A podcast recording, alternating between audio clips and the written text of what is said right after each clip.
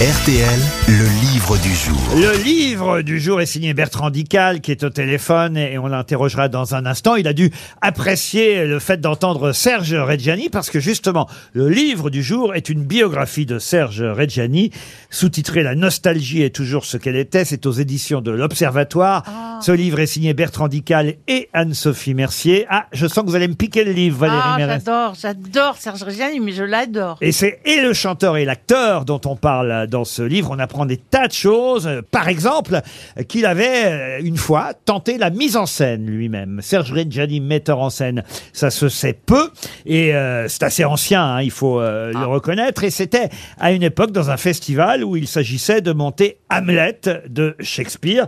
C'est Reggiani euh, lui-même qui a signé la mise en scène de cette pièce de Shakespeare, Hamlet. Mais alors, plus étonnant encore, qui en avait signé la traduction, l'adaptation de ce Hamlet de Shakespeare? Là, c'est encore plus étonnant et c'est ma question. C'est une femme? Non, un homme. Un homme dont la profession était euh, chanteur également? Non, alors il faut reconnaître que cet homme tout de même était un, un académicien euh, français, Ah, dont j'avais oublié d'ailleurs qu'il fut professeur d'anglais. Voilà pourquoi il avait su si bien, j'imagine, traduire Shakespeare. Marcel Pagnol, peut-être Marcel Pagnol, excellente réponse de Caroline Waouh. Diamant. Bravo Caroline Alors là, bravo. Alors là, franchement... Et comment ça vous est Bah, venu Vous avez dit académicien qui parlait anglais et que ça vous avait surpris euh, qu'il était prof d'anglais. Je sais que Marcel Pagnol était prof. Je me suis dit aussi bien il était Vous prof êtes une vraie grosse tête, décidément. Oh, bah, je c'est je retire tout ce que j'ai dit depuis 8 ans. Bertrand Dical, bonjour. Bonjour. Ah, c'est vrai que c'est étonnant quand même. Moi, je ne savais pas que Pagnol avait traduit euh, euh, Shakespeare euh, pour euh, en faire donc une adaptation d'Hamlet. Bah, ça avait été une, une commande de la comédie française qui n'avait jamais été mise en scène et puis qui restait comme ça. Et puis euh, la direction du Festival d'Angers a repensé à cette traduction.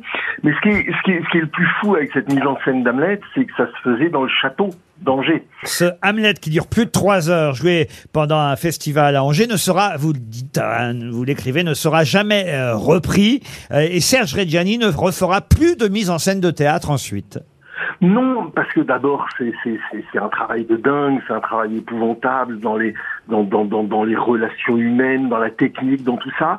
Et c'est vraiment une chouette mise en scène. C'est vraiment euh, c'est un bon metteur en scène, mais ça fait partie aussi de ce qu'est Serge Reggiani, qui est un homme qui a euh, ouvert un nombre incroyable de portes et les a laissées se fermer. Parce que quand on parle de Reggiani au théâtre, faut pas oublier que Marcel Camus lui demande de jouer dans Les Justes et Jean-Paul Sartre lui demande de jouer dans Les Séquestrés d'Altona. C'est-à-dire que Camus et Sartre lui ont demandé l'un et l'autre d'être leur héros au théâtre.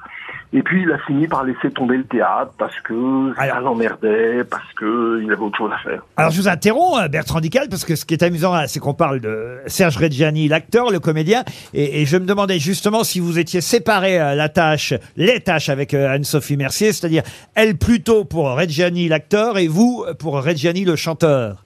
Eh ben pas tellement, non pas tellement. On s'est on s'est un peu tout partagé. On a partagé les chapitres, on a réécrit les chapitres de l'autre. Enfin, un vrai travail à quatre mains. C'est très agréable. On apprend des tas de choses, hein. je vais pas tout raconter, mais en vrac, par exemple, euh, le père de Johnny Hallyday euh, est celui qui va euh, apprendre euh, la comédie en Belgique, hein, je crois, à Oui. Serge Reggiani, avant, on le sait, de tomber dans une euh, misère et, et un avenir euh, noir, mais Monsieur Smet, père, est celui qui était professeur de théâtre à l'époque.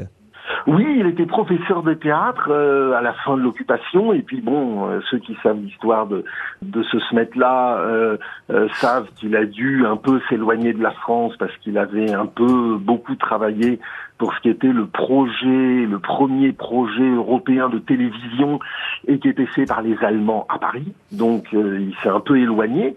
Et le, le père de Johnny, et on verra même euh, un, un mot un peu plus tard, à Serge Reggiani, lui demandant d'aider son fils, un gamin qui vit à Paris et qui joue de la guitare.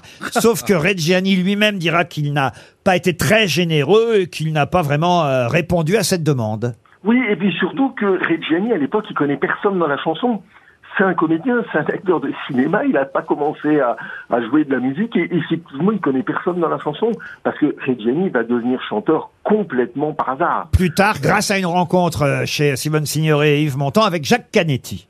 Oui, alors euh, Jacques Canetti vient chez Simone Signoret et Yves Montand parce qu'il a réussi à faire enregistrer un disque à Simone Signoret, un disque de théâtre, et il vient lui montrer la pochette. Et à ce moment-là, il y a Reggiani qui arrive pour boire un coup, il est assez déprimé, il va pas très bien. Et, il puis, boit facilement un coup, on peut dire aussi.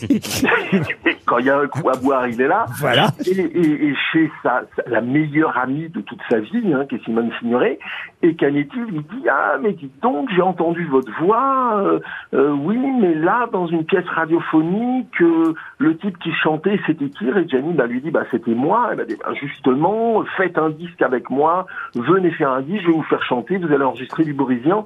Et c'est comme ça que Reggiani devient chanteur complètement par hasard par cette rencontre-là, sans trop y croire, mais aussi parce qu'il s'est passé une petite tragédie dans le milieu du cinéma.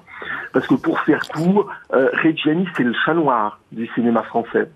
C'est-à-dire qu'aujourd'hui, quand on étudie l'histoire du cinéma, il y a l'histoire de deux grands naufrages de films inachevés. Il y a La force de l'âge de Marcel Carnet, scénario de Jacques Prévert, et L'enfer de Georges-Henri Clouzot. Ces deux films ont des tournages qui s'interrompent, sont des catastrophes financières, artistiques, etc.